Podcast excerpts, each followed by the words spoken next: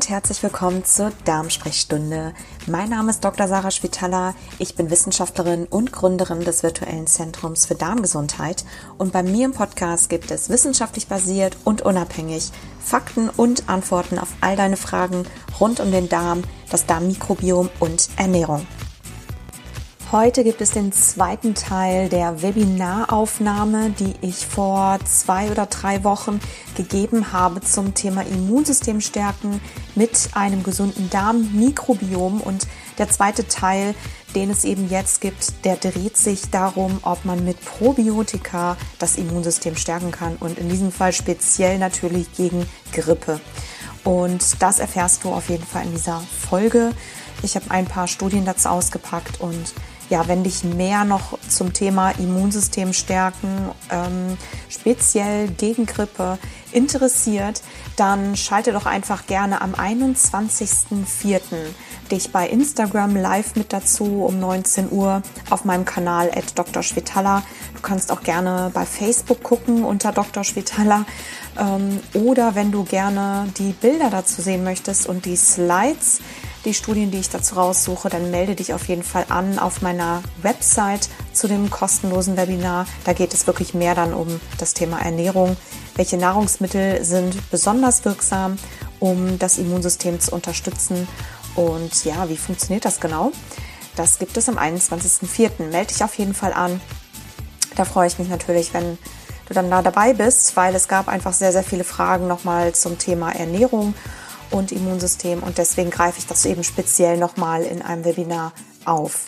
Und falls dich das, äh, das Thema Reizdarmsyndrom interessiert und Darm-Hirn-Verbindung, was es dabei mit Ernährung auf sich hat, welche Ernährung wirklich hilft, ob Probiotika an der Stelle helfen oder glutenfreie Ernährung und so weiter und so fort. Das behandle ich in einem Spezialseminar. Das ist ein Seminarkurs oder ein Webinarkurs vielmehr, der einen Tag später stattfindet, nämlich am 22.04. Da auch gerne auf meiner Website schauen. Da geht es wirklich dann schwerpunktmäßig ums Reizdarmsyndrom und da geht es vor allem äh, um ganz viele Hintergründe, ganz viele aktuelle Studien, Untersuchungen ähm, und vor allem einfach darum, was wirklich helfen kann beim Reizdarmsyndrom. Einfach anmelden auf meiner Website www.drschwetala.com. Und jetzt geht's los mit der Folge. Das hier ist natürlich wie immer eine Aufzeichnung von einem Video. Das heißt, wenn du Video mit Bild sehen möchtest und mit Einblendungen, dann einfach gern auf meinen YouTube-Kanal schauen. Auch Dr. Schwetala.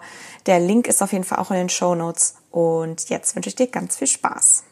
Ja, kommen wir mal zum, zum zweiten Teil oder zum letzten Teil. Immunsystem stärken gegen Grippe mit Probiotika.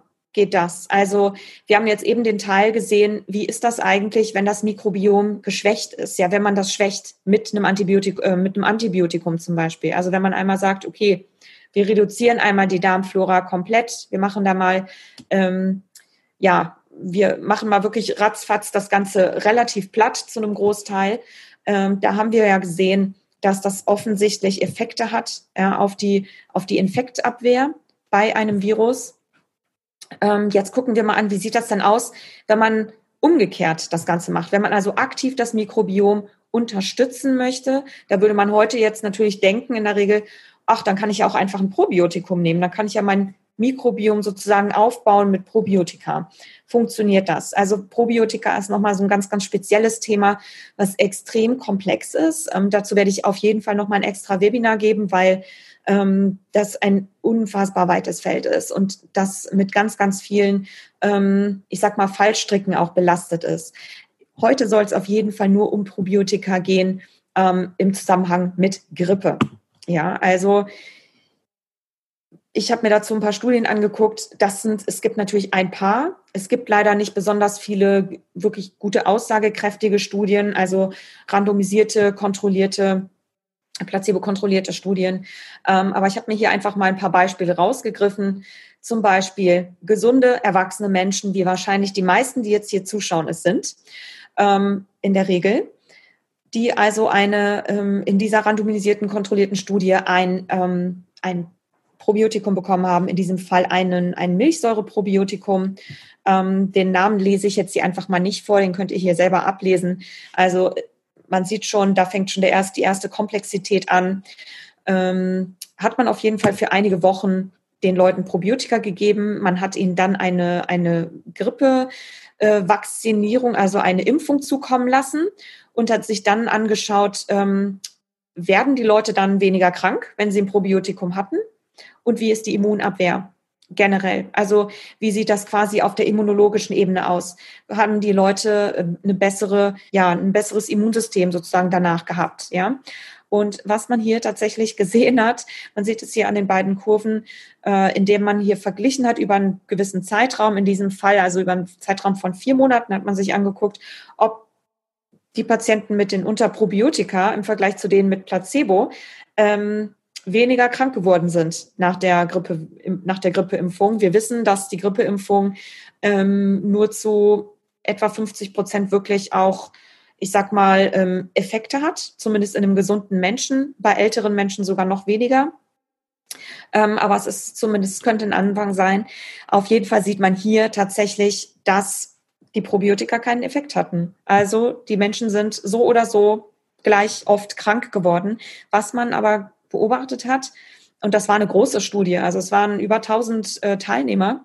Äh, was man hier beobachtet hat, ist tatsächlich, dass die, die, obwohl beide gleich oft krank geworden sind, in beiden, äh, also egal ob Probiotikum oder Placebo, hat man aber gesehen, dass die mit dem Probiotikum immerhin ein paar weniger Tage flach gelegen haben. Ja, also das könnte eventuell was sein, aber es schützt auf jeden Fall, scheint auf jeden Fall nicht zu helfen oder zumindest ein Probiotikum äh, schien in dieser Studie hier nicht zu helfen, um wirklich eine Immunabwehr zu stärken, um wirklich zu ähm, die, ähm, ja, ich sag mal, eine, in, einen Infekt wirklich vorzubeugen.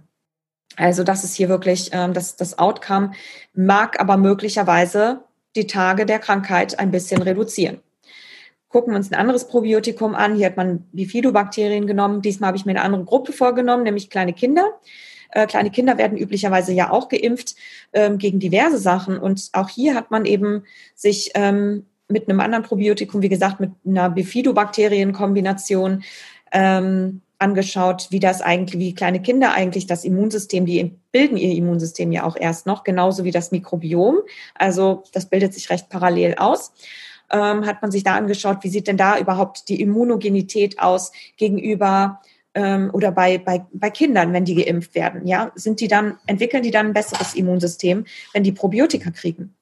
Ähm, hier hat man bei den Kindern gesehen, es war eine Gruppe mit ungefähr ähm, 300 Kindern, ähm, beziehungsweise knapp 300, 260, äh, dass der Großteil oder viele von denen tatsächlich eine bessere T-Zellantwort entwickelt haben. Also das heißt eine bessere direkte ähm, Aktivierung von T-Zellen. Also man könnte daraus schließen, dass sie möglicherweise eine bessere Infektabwehr bekommen. Aber man hat hinterher am Ende eigentlich dann beobachtet, dass sie nicht besser oder mehr Antikörper produziert haben oder speziellere, ähm, besseren ähm, Antikörpertiter hatten gegenüber den Viren und gegenüber den Geimpften, ähm, ja, den Viren gegenüber, die geimpft wurde, so. ähm, von daher könnte man da, daraus schließen, dass auch hier in diesem Fall das Probiotikum nicht wirklich so wirksam war, wie man es sich vielleicht erhoffen würde. Ja, also auch hier das Immunsystem war am Ende nicht wirklich effektiv stärker. Das gleiche hat man sich dann auch noch mal oder habe ich mir auch noch mal hier in älteren Menschen angeguckt, auch hier eine randomisierte, kontrollierte Studie. Auch hier konnte man tatsächlich sehen, äh, wo man wo man gesunde Menschen in einem guten Alter mit Älteren verglichen hat, die üblicherweise ein schwächeres Immunsystem haben, die üblicherweise ein schwächeres Mikrobiom haben. Auch hier hat man gesehen, dass nach einer nach einer Virusimpfung ähm, besonders die Älteren davon gar nicht profitiert haben von dem Probiotikum, ja. Und die haben hier sogar noch ähm, ein bestimmt ein Präbiotikum mit dazu bekommen. Also auch hier ganz schwache Antwort im Grunde. Was kann man denn sonst machen? Wenn man also, wenn Probiotika nicht wirklich der Knaller sind, sage ich jetzt mal, und nicht wirklich der Bringer sind, um das Immunsystem zu stärken oder wirklich so zu stärken, dass es eine effektive Infektabwehr ist. Vor allem angesichts des ziemlich hohen Preises, den oft, der oft mit Probiotika hinzukommt und man natürlich nicht weiß, welche bestimmte Kombination an Stämmen man denn jetzt am besten verträgt oder für einen selber jetzt am besten ist. Ähm, das könnte zum Beispiel so aussehen. Also man könnte das Ganze auch einfach über die Ernährung steuern. Das ist nämlich sehr, sehr wirksam. Dazu habe ich einfach hier mal so eine Studie rausgegriffen. Mehr gibt es auf jeden Fall dann äh, morgen in dem Webinar, weil dort wird es sehr, sehr stark um das Thema Ernährung gehen und inwiefern Ernährung das Immunsystem effektiv aufbaut. Hier auf jeden Fall eine große randomisierte Studie, in der man an älteren Menschen, die also ein schwächeres Immunsystem haben, per se in der Regel, hat man eine Studie gemacht, in der man denen einfach über ein paar äh, Monate hinweg eine erhöhte Dosis Obst und Gemüse gegeben hat. Ja, also die sind gestartet mit einer sehr geringen Dosis. Das heißt also, die haben in der Regel am Anfang weniger als zwei Stücke Obst oder Gemüse gegessen am Tag. Dann hat man die aufgeteilt in zwei Gruppen und hat gesagt, okay, die eine Gruppe, die kriegt weiterhin nur zweimal Obst und Gemüse am Tag. Und die andere Gruppe, da haben sie gesagt, ihr müsst mindestens fünfmal Obst und Gemüse am Tag essen. So, eine Portion, ungefähr so eine, so eine gute Handvoll, also sowas wie ein Apfel, eine Banane oder eine Portion mit Gemüse zum Beispiel.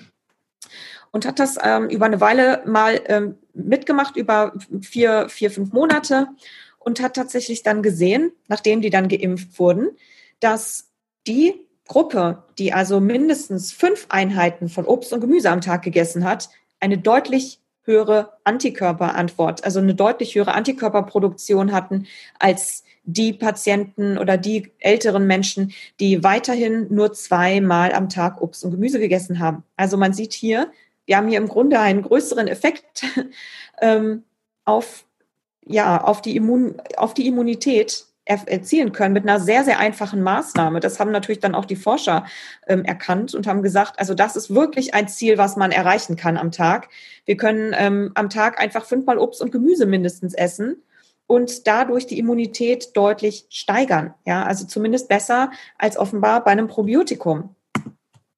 Und ähm, deswegen würde ich das als aller eheste Maßnahme wirklich erstmal jedem empfehlen, ehe man zu einem Probiotikum zum Beispiel greift, ähm, auf jeden Fall zu gucken, genug frisches Obst und Gemüse definitiv zu essen. Es gibt dann noch ein paar andere ähm, bestimmte Nahrungsmittel, wo man sehr, sehr effektiv ähm, das Immunsystem steuern kann, sowohl Entzündungen reduzieren kann, als auch ähm, das Immunsystem aufbauen kann.